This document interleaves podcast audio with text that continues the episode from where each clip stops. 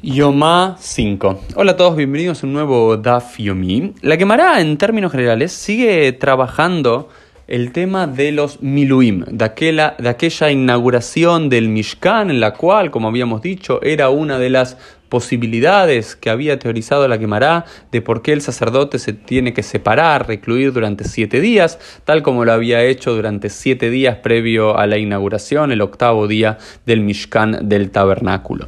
Y en relación a eso traen algunos midrashim, traen algunas lecturas, algunas discusiones, y me quiero centrar hoy simplemente en una muy corta discusión, pero creo que con un potente mensaje que queda al final de la página Hey Amud Bet, en la página 5 folio B, en la última parte.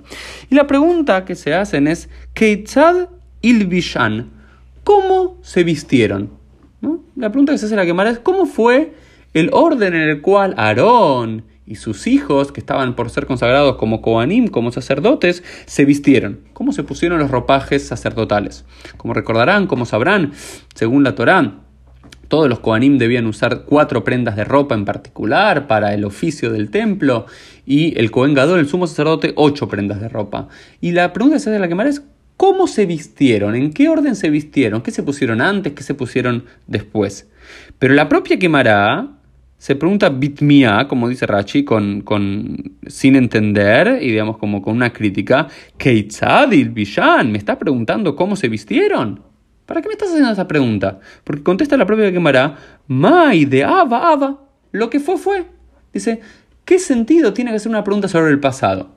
Es una pregunta interesante, es, ya está, ¿qué le importa a un judío en el siglo II o III de la era común?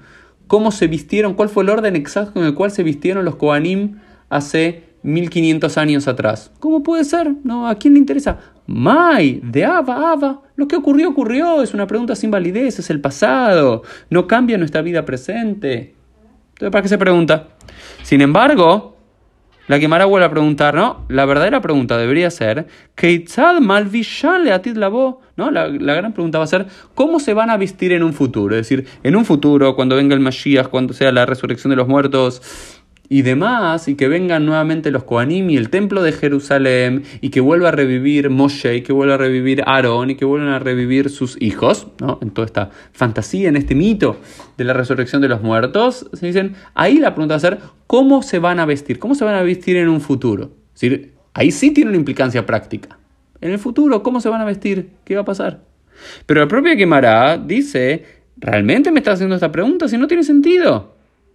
Porque una vez que revivan, Aarón y sus hijos y Moshe van a saber cómo hacerlo.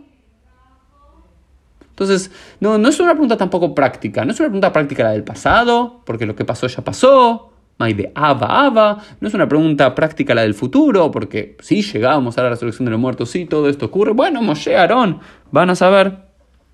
Entonces la pregunta que se hace de la quemará es no. Realmente lo que hay que preguntar, el le misvar Dice, Krai. Lo que realmente hay que preguntar es cómo se visten o cómo se vistieron para interpretar los versículos. ¿no? Lo que, y acá quiero hacer eh, una atención al, versículo y esta idea de, la Gemara. La verdadera pregunta es cómo nos impacta esto a nosotros en nuestro estudio presente. Realmente tampoco nos importa mucho lo que pasó en el pasado que no podemos cambiar, que ya ocurrió. Tampoco nos interesa mucho lo que ocurrirá en el futuro, que ya, se, ya ellos sabrán cómo hacerlo. Lo que nos interesa es a nosotros hoy, en el mundo presente, cómo interpretar aquellos versículos bíblicos. ¿Cuál es el significado de que, como dice la quemará, que Aarón se haya vestido el primero y luego sus hijos? O como dice otro Rab, que Aarón y sus hijos se hayan vestido en el mismo momento con las diferentes prendas sacerdotales. Esa es la gran pregunta que tenemos que hacernos. No, ¿qué ocurrió en el pasado? O cómo se va a hacer en un futuro. Es cómo, cómo impacta un versículo bíblico en nuestro presente. ¿Qué nos enseña eso hoy a nosotros en nuestros días? Esto fue un poco el Dafio del día. Nos vemos Dios mediante en el día de mañana.